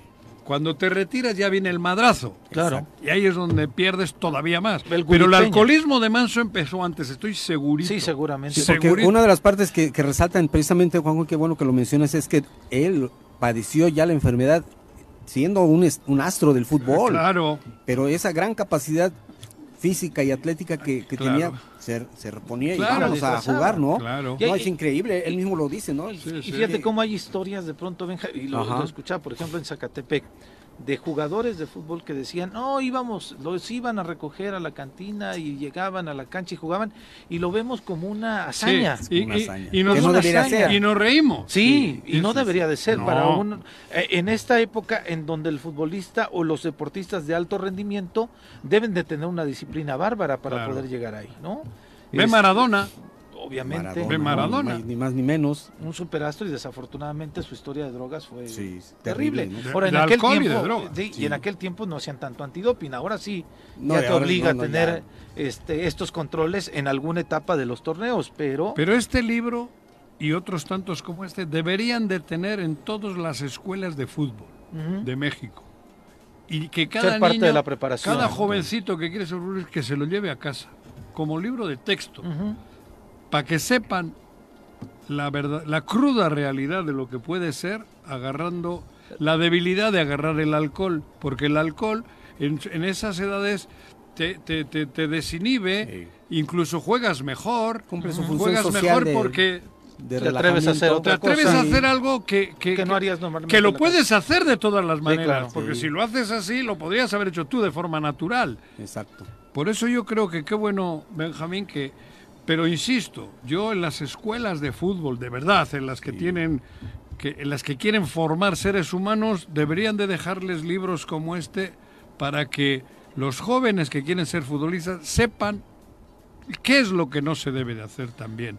Porque hay cosas ahí que no se Y deben detectar hacer. los riesgos en su momento, ¿no? Sí. Porque se van acumulando y al rato ya es un problemón Y es- enorme. Y es, que con lo que dice Juanjo, de pronto en el futbolista, porque Sí. estamos hablando del futbolista, Ajá. Sí. eh, muchos entrenadores, directores técnicos y demás se enfocan a la cancha nada más y dejan de lado todo el, todo el- el- el- Claro. lo que está alrededor, El la entorno, familia, sí, eh, el lugar donde vive el barrio incluso, Los las sí, amistades, las ¿no? Entonces, que son los que originan el por qué. ¿Por qué hoy no rindió? ¿Por qué? Pues puta, no rindió porque, por- porque hay trae la cabeza hecho nudos. está hecho ¿no? mierda. Y ellos se, se fue a echar la copa. Fíjate, de los últimos dos futbolistas, el Gulit Peña, ¿no? Fíjate. Que venía con una carrera impresionante Un portento de físico, claro, además de- además, sí. Pero que narraba la gente de una tienda cercana a la Noria que saliendo del entrenamiento pasaba todos los días por su chupe. Ajá. Lo otro, hay dos. Uno que lo tuvimos aquí no- nosotros, Juanjo, en el, cuando era el Athletic Morelos, en una premier. Después se fue para Chiapas y estaba entrenando con el que sí es conocido, la momia, el que metió el gol de chilena en el Azteca. Ya estaban en Chiapas, en el equipo de segunda división, y ya estaban entrenando con la Volpe en el primer equipo. Venían a jugar contra nosotros justamente al centenario. Y en una parada decidieron bajarse a comprar un Six. Ya estaban con la Volpe, que es el cuate que La antesala de... ha, entren- ha debutado un de Andrade. Andrade, por ejemplo. Se les hizo fácil subir una Six Un al Six camión, al camión. en el que venía el equipo a jugar un equipo eh, contra un este equipo de segunda división. Evidentemente se dieron cuenta y bye. Claro. Adiós la momia y adiós el otro chico que tenía también dos los- los- una los buena oportunidad. Y siguieron chupando. Sí, sí, claro. Y ya se jodió. Tantos casos, ¿no? Que también unos... En el enteras fútbol en general, pero en México Se truncan es, carreras. es el cáncer. Sí. El- yo estoy, bueno, todos saben que tenemos El equipo, equipo de de, tercera. de tercera división con los jóvenes hace muchos años.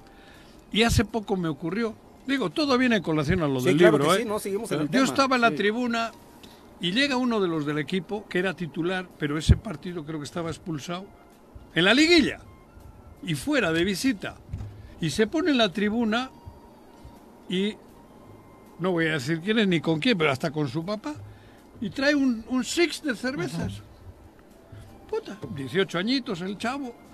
Y me dice, Presi, quiero una chela. Y digo, volteo a cabrón. Pensé que era del papá. No, no, gracias, no. Bueno, yo sí tomo una cervecita. Sí, claro. Pero no. Se chingó las seis. Él nada más. ¡Él! Y le hacía gracia. Y yo callado, cabrón. Y un jugador con que tenía, tiene, bueno, tenía posibilidad. ¿Qué haces? Y él, y su papá al lado, ¿eh? Dijo, no joda. Bueno, joder, creo que era momento de decirle, oye, no jodas, ¿no, cabrón?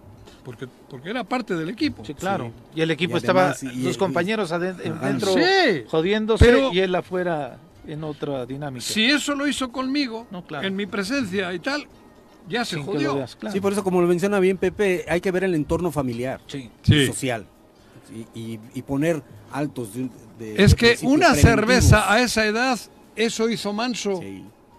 y terminó casi muerto. Pues ahí se está acabó su gloria, todo lo que Sí. cosechó, o sea, todo lo que pudo tener, lo echó a perder en el alcohol. Nunca que son- fue técnico, ¿ah? Manuel Manso nunca fue técnico, No, me parece, no, ¿no? no sé, no, no, no, no viene me ahí. suena. Pero bueno, Habría que revisarlo, pero sí, sí, este, la trayectoria pues es impresionante. Sí. ¿no? Eso sí, del dato no, se, se me va, ¿no? recuérdanos el nombre, Benja, ¿dónde lo podemos adquirir? La vida de Manuel Manso, infierno y gloria de un futbolista. Insisto, yo soy, puedo ser intermediario para quienes soliciten. tu a- a teléfono mi otra vez. teléfono, 777-406-9589. Y en el Facebook, como Benjamín Nava, ahí nos encuentran y ahí pueden ser solicitudes. Obvio, e insisto, este es un trabajo del, del autor, Manuel Manso. Increíble historia, lo lees como una película de terror Ajá. en las adicciones. Y también, pues, es un trabajo de mi, Arturo, Ar- eh, de mi amigo Arturo González Díaz. Y entonces ¿sí? una- Y que seguimos. Lo vas Y a que- traer aquí, ¿no? Sí, sí, me- sí, claro, porque además para- tiene una sorpresa que no voy a decir de qué se de trata, fútbol. porque es otro personaje del fútbol aquí en, en De Morelos. Morelos. Ah, ¿sí? Y de Zacatepec. Así es que Ya sé, me por- reservo. ya sé por dónde vas. Ya se vas por dónde- Pero me reservo porque no, eso no, es, es un top trabajo de. Arturo. Entonces, Claro, si está. gustan, si me Trátelo, permiten, lo trátelo la semana próxima. Gracias, Benja. Gracias, gracias. Excelente viernes y fin de semana. Vamos a pausa. Gracias. Sí, hacemos una pequeña pausa. Seguimos aquí en el Choro Matutino. 8 con 31 es viernes y normalmente los viernes tenemos una eh, recomendación musical o queremos conocer ¿Quién tiene el control del la aire? historia de yo. ¿Está Puta, estoy como pija de pingüino tú. Bájale, bájale un poco. Súbele, cabrón. Ya está bueno, pensé, como estamos en Huichilac, estamos Joder. en 24 según esto. Sí, mira. 24 bajo cero, güey. Pero Bueno. bueno. tenemos en cabina a Aaron. Sí. Así es tal cual. Aaron Music, ¿cómo están? ¿Cómo te va? Bien, estamos muy contentos de estar aquí. La verdad es una sorpresa volver poder volver a activarnos nuevamente que esta esta situación global mundial que nos pasó con lo de la pandemia pues detuvo todo esta situación musical. Gracias a Dios pues ya estamos nuevamente en ruta y, y esperando pues que a la gente se anime, quiera bailar, quiera pasarla bien con todo lo que traemos. Tu acento no es guayabo. Sí, no. No, ah, soy de Acapulco, pues. Ah. No, tampoco, cabrón. Soy chileno. Ah, Soy chileno. chileno, soy chileno. Ah, estoy, estoy aquí, llegué el 2008 ya aquí por aquí por México y Ah. hemos estado pues ahí rolándola porque estamos radicando en California.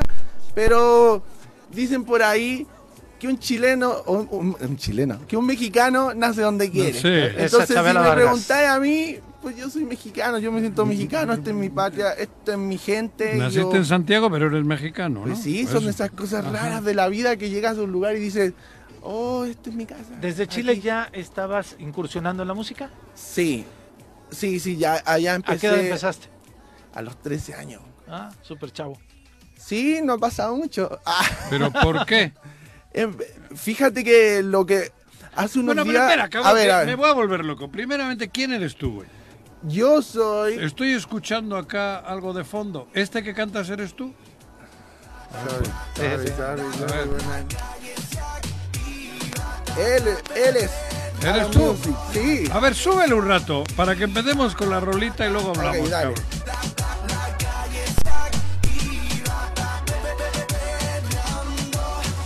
Ella perrea sola,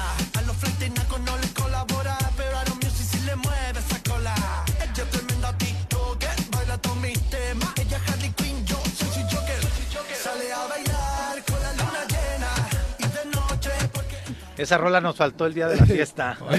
Está buena, cabrón. No, pues, obvio, pues. ¡Ah! ¿Sí? No, mira, Tiene, tiene. fíjate que es un disco muy especial para mí, porque reúne, reúne las vivencias de mu- la letra de más de cinco años.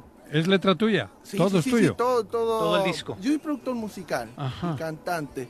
Yo creo que toda la gente ha bailado aquí en México algunas de mis producciones que yo he estado, pero ¿Ah, soy sí? una persona como media desconocida visualmente, pero audiblemente pues van a escuchar mi veneno en varias canciones ¿A por poco? ahí. ¿Ah, sí? sí, gracias a Dios. Bueno, eso es lo que me tuvo aquí y de aquí ya no me pude, no pude volver a irme porque pues aquí era mi gente, esta gente le gustaba bailar, era lo que yo quería.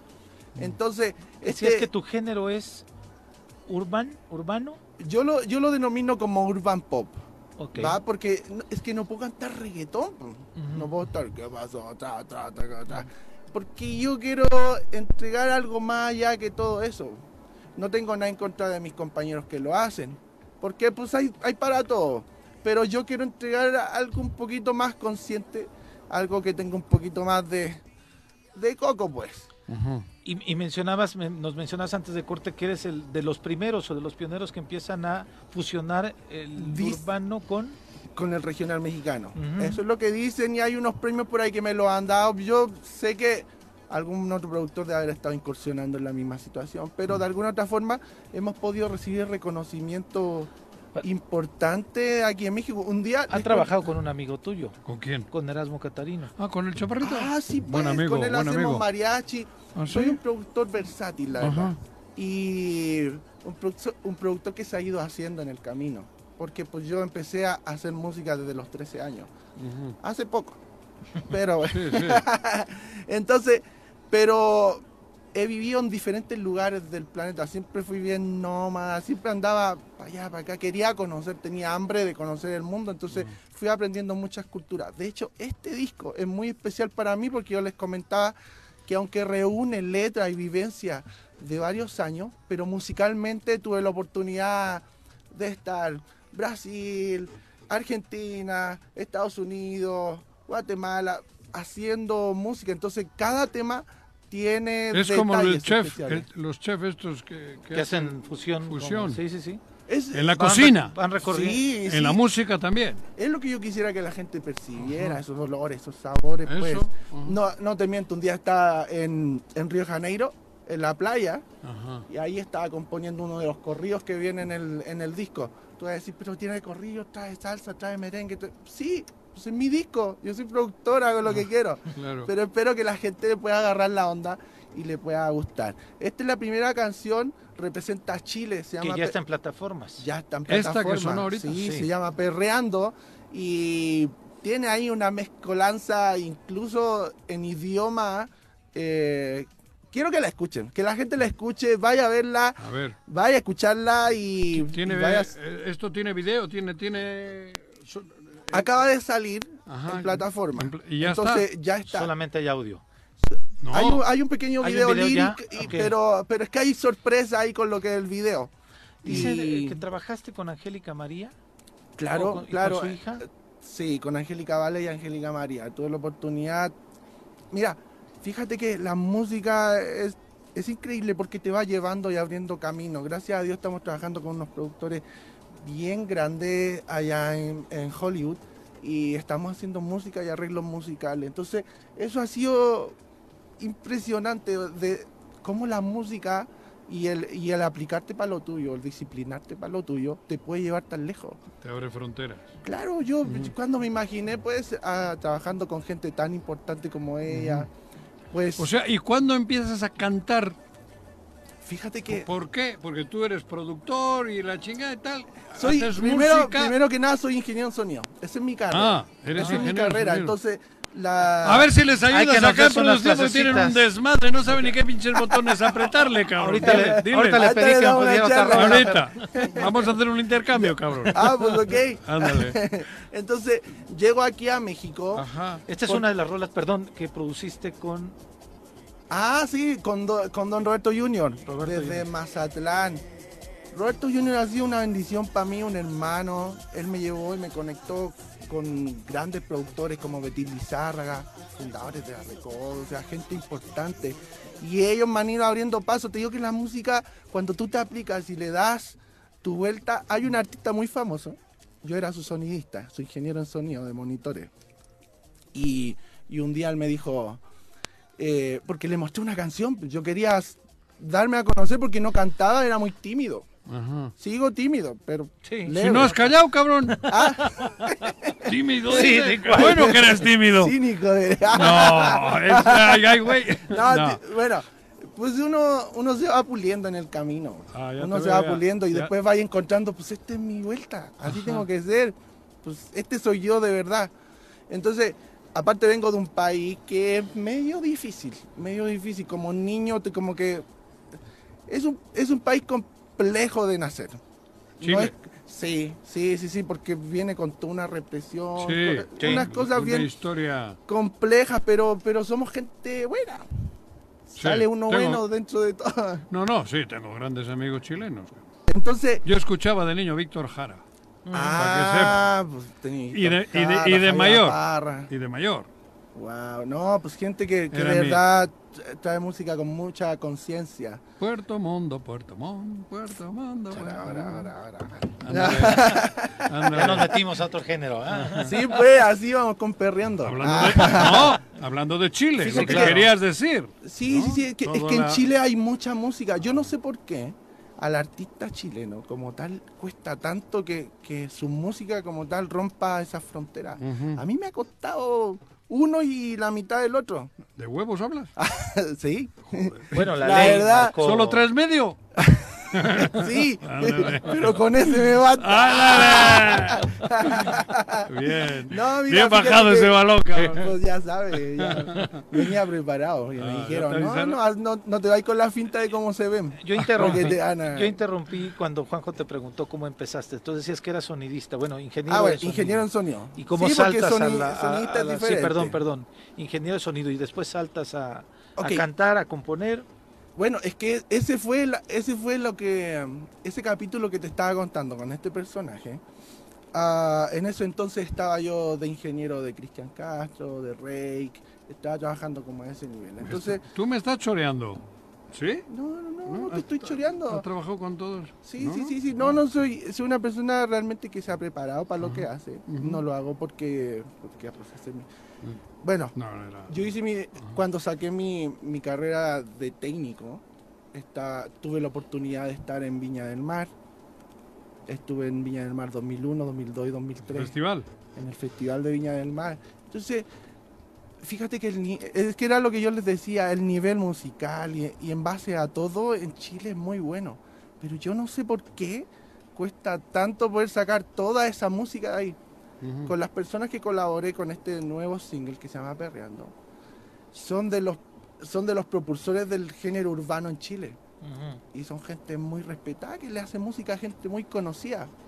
Y a pesar de que yo soy productor, pues vaya, yo tengo la capacidad de ponerme al nivel de donde yo esté. O sea, tú eres como en el fútbol, el, el entrenador, el director técnico y juegas.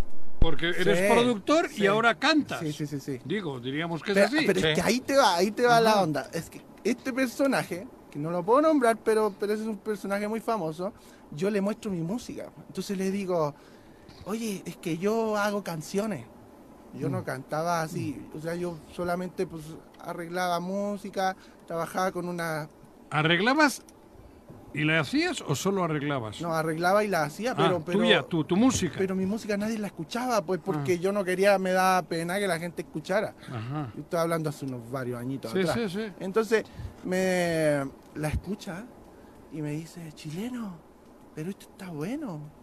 Y le dije, sí, pues yo quisiera que la escuchara y me dé tu opinión. Me dice, a ver, ¿qué tú quieres hacer en la vida? ¿Cómo te sueñas? Y yo le dije, ¿sabes qué? Yo, yo quisiera cantar. Yo quisiera ser artista, pues, porque yo los veo como los aplauden y yo quiero eso. O sea, salir del lugar en el que Sí, estabas sí. y ser el... Porque ya en ese momento yo ya había hecho canciones que habían sonado a nivel nacional aquí. ¿Con otros? Sí. Ajá. Pero ¿sabes qué? Es que todo proviene pues de la infancia, de cómo te crían. Pues Claro. yo era bien de casa, bien así. Entonces cuesta tener como ese, ese, ese, ese- La decisión de- la- de- de- sí, de sí. yo puedo. Sí, porque, porque ¿quién se avienta pues así desde un puente sin arnés? O sea, Sí. es de verdad, o sea, uno siempre quiere tener algo, una cartita bajo la manga, pero era de verdad para mí tirarte pues a lo loco. ¿Y te decidiste desde cuándo ya No, no me decidí, disco? no me decidí, la, me obligaron. Ah, ok. O sea, ese Te día empujaron del puente, me cabrón. empujaron del puente y yo, ¡ah! Entonces me dice este personaje, me dice, ¿sabes qué? Desde mañana ya no trabajas conmigo. Y yo, ¿Por qué? no, guay. Me dice, sí, porque la música es muy celosa. Y yo le dije, ¿cómo así? Me dice, a lo mejor no tenía una mamá como la mía, pero que te va a ayudar así. Pero sí te la va a armar porque tu música está buena. O sea, te va a costar, pero lo vas a hacer. Yo la verdad no le creí mucho, fuimos ese día al evento, teníamos una gira por Sudamérica y, o sea, bien, muy bien. Y bueno, pues, llegué a la casa, pasaron dos días, tres días no me llaman, cuatro días no me llaman, cinco días no me llaman, una semana y llama al manager y le digo, Ya- Oye, ¿qué pasó? El medio huevo que tenías ya se te estaba Me cayendo. dijo, no, cabrón. pues él, eh, él dijo que ya no trabajaba y más. No, pues a mí me dio, ¿Te la de- cumplió? me dio depresión, de verdad. Pues me- se me vino abajo pues, todo el circo. Ah. Entonces me recordé lo que me había dicho y, y justamente me llama un amigo, un gerente de una cadena de radio a nivel pues, nacional, que era con los que yo trabajaba. Yo le conté lo que me pasó y él me dice, dame cinco minutos. Y él llamó a su jefe tu, tu, tu, y me llama de vuelta y me dice, necesito que tenga a la oficina. Pues me fui a la oficina, llegando allá y me dice, eh, tú haces que la gente se haga famosa con tu música, con tu arreglo. Me dice, acá te vamos a regalar dos semanas de promoción a nivel nacional. Wow. Yo ya sabía... Para ti ya. A mí. Para ti. Para mí, porque ellos me veían tan mal que ellos querían alegrarme, pero pues no podían, no sabían cómo hacerle. Entonces me dice esto. Y yo, pero pues yo no quiero cantar. ¿Y te viste ¿Cómo ya la- obligado a, a ir a... a Y ahí hago la primera canción que se llama La Güera Beautiful. Sonó dos meses en la radio. Y eso pues para mí fue un, una respuesta de, a, a dónde tenía que ir en la vida. Aarón, este, este tema salió ¿Cómo el te 21 llamas de julio. artísticamente? Digo, Ah, ah, ah, en esta faceta nueva ya de cantante. de- ¿Cómo, A a cómo te conoces? Te respondo, dime. No, ¿cómo te llamas artísticamente? ¿Cómo Arom, Arom Music. Ah, Arom Arom, Music. Arom Music. Ah, sí, sí, sí, sí. Este, este tema lo sacaste el 21 de julio y a finales del mes que viene va a ser, vas a dar a conocer tu disco. Sí, estamos, estamos chequeando porque sabes que se, eh, nos, nos están llamando. Hace, hace dos días nos, nos hablaron desde Miami y este tema lo quiere, hay un DJ eh, chileno, Max Herrera, que allá es- le está yendo bien. Tuvo la oportunidad de hacer un remix para Pitbull y, y Pitbull le- se la reconoció y pues Entonces eso le abrió campo y él se interesó en hacer el remix. Entonces, no, puede, no puedo, puedo hacerlo, pero no quiero sacar otro tema, desviar la atención para quitarle lo que puede realmente dar Sí. la canción. Y ahora resulta que nos están empezando al equipo a hablar personas, gente pues que hace reggaetón acá en México. Entonces, quieren hacer una versión también remix del tema acá. Entonces, estamos esperando, estamos yéndonos, como dicen ustedes, como gorda en tobogán. En tobogán así. Ha, ha sido un placer platicar contigo, Aarón. Discúlpanos por cuestión de tiempo, ya tenemos aquí a nuestro invitado de cine, pero prometemos volver a invitarte. Yo les agradezco platicar la oportunidad, para mí es mucho- una bendición. ¿Vives en. Cuernavaca? Estamos aquí ahorita porque aquí tenemos el estudio y estamos terminando todo el disco. Entonces, de verdad, muchísimas gracias, gracias México. Un Yo honor. amo México, amo su país, ha sido una bendición estar aquí. Gracias por cobijar mi música, si son mi gente. ¿Cómo te, se te encuentra en Me pueden redes? encontrar en Instagram como Aaron-Music, eh, en Facebook como Aaron, espacio Aaron. Recuerden, Aaron es H. A-H-R-O-N. En YouTube, Aaron Oficial. En TikTok, Aaron. Donde lo encuentren, lo pueden googlear y gracias a Dios estamos bien posicionados. Y, y vaya, pues sorpréndanse, gocen la música, la bonito y nada, pues gracias. Gracias, Aaron. ¿Nos Vale. acompañas a la sección de cine? Sí, pues dale. Vale, gracias. No sabe ni madres, pero nos orienta bien, cabrón. Ah, ok. Él era un chico con muchos sueños. Él tenía un amor que lo perseguía. Con una gran misión en su vida, informa la cartelera de la semana. Producciones El Choro Matutino presenta El humilde campesino. En El Choro Matutino. Señor Miguel Mendoza. ¿cómo está? Muy bien, gracias. Bueno, ¡Eh, Miguel! Bienvenido de regreso. ¿Cómo estás, es cabrón? cierto, sí, es cierto, se regresa. ¿Eh? Bueno, años de no estar juntos otra vez Sí, acá, ¿eh? Ya- me soltaron, güey. Sí, pues, ¿eh? Ya, ya. Libe- Liberen a Willy, ¿o ¿cómo era aquello, cabrón? Ya me soltaron. Aquí bueno. estoy. ¿Qué onda? Pero ¿Cómo te estás? escuchaba, ¿eh? ¿Sí? Nunca te hice caso, afortunadamente, porque No, cada, bueno. cada recomendación de cine, cabrón. ¿Qué onda, güey? Nada, pues eh, como siempre tenemos la, la, parte de cartelera, que está en los, en los theatricals, pues, los- las salas de cine, Ajá. que esta semana, pues bueno, sigue el tema de los superhéroes, ¿no? No, no hemos hablado todavía porque no, no, no, no, no estuvo la semana pasada, pero el, el estreno de Thor, ¿no? De Amor y Trueno, que a mucha gente no, no termina de comprender el humor del director, este, de este director Taika Waititi, que también hizo Hulk. ¿Cómo se llama, Eh, el, el- el director se llama Taika Waititi. Ta- Taika Waititi. Que eh, al final de ¿Es cuentas. japonés o qué? No, fíjate, creo que es de Nueva Zelanda, me parece. Y eh, había hecho Hulk y luego hace algo como mucho más artístico que se llama Jojo Rabbit con Scarlett Johansson, de, este- de estos niños en medio de la guerra, de este Hitler falso, bueno, Hitler imaginario, incluso pues por ahí gana un Oscar, ¿no? Y pues es reconocido por las academias y demás, pero vuelve de nuevo a este humor Thor.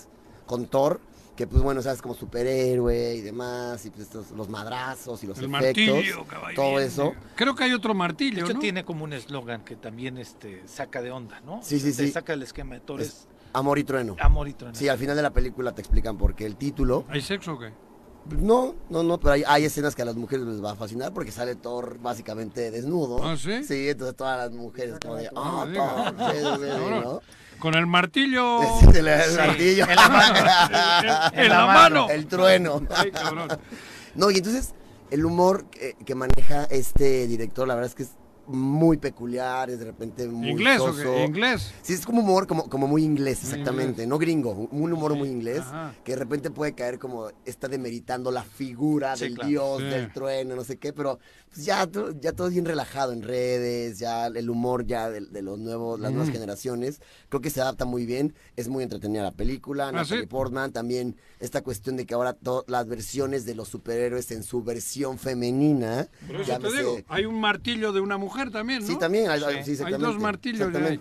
¿Y ella no se encuera? No, desafortunadamente no. Ya no voy, güey. Que es guapísima Natalie Portman, pero ¿Ah, sí? pues la verdad es que eh, el tema de los superhéroes pues sigue acaparando las taquillas, ¿no? Que justo, y hablando de superhéroes, ahí eh, creo que es em, necesario comentar que también en la semana se estrenó en la convención de, de cómics y todo este la Comic Con, el, el nuevo tráiler, el nuevo avance de la segunda parte de Pantera Negra, que se llama Wakanda Forever. Donde ¿En vemos- animación? No, no, no, no, No, no, es live action. La- no sé si viste Pantera Negra. No, no me acuerdo. Bueno, Pantera Negra, que también es de, de todo el universo Marvel, superhéroes. Sí, güey, ya la vi. Sí, sí, sí. Sí, sí, la vi, la vi. Y entonces vas a la segunda parte donde uno de los protagonistas, o en este caso antagonistas, es eh, Tenoch Huerta, ¿no?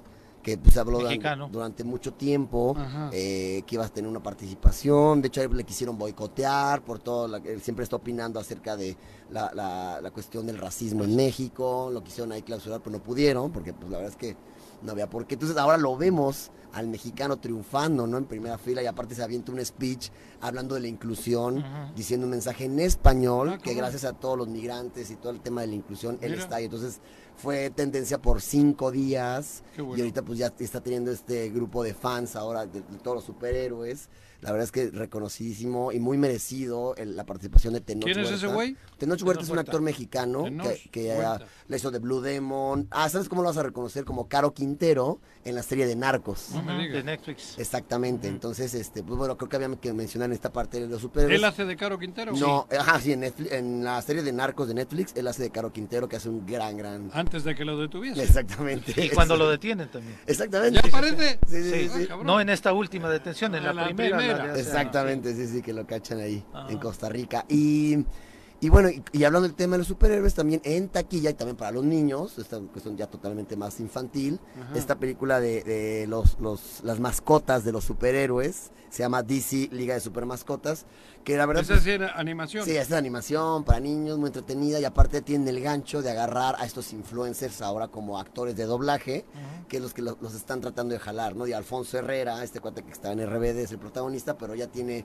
al Escorpión Dorado de coprotagonista y un par de voces famosas o que vemos en YouTube, enganchando a las nuevas generaciones, Claro, ¿no? O sea, esto que los niños ven ahora, los canales de estos influencers, Claro. pues ahora los vemos en el cine prestando las voces de los personajes. de- escuchamos. Mira. Totalmente. ¿no? Entonces, bueno, esto en cine, muy familiar y demás. Es verano y entonces por eso sale esta cartelera. Sí, totalmente. En eh, donde Light. hay la alternativa para los niños. Muy ¿no? light. muy light, muy light, ¿no? ¿Y algo serio? Pues mira, en Netflix justo se llama la... la es- Netflix. En Netflix podemos ver una, una, una película. Ahora sí, llama- porque ya arreglé Telmes yo, ¿Ya? cabrón, ya tengo, güey. Ah, por cierto, tiene cinco días que no tengo internet. Gracias, Telmex, gracias, Infinitum. no, no, no, Vayan no, y rech... no, Tómense un café después hablando sobre eso. Tengo un amigo que te lo dos. arregla por fuera, caro, pero te lo arregla, güey. ahorita hablamos. No esperes a Slim. No, no, cinco días. Gracias, No, Telmex. pero yo hice mes y medio, güey. No, Todavía. bueno. Entonces me, me está yendo bien. Sí. Tengo uno que te lo arregla.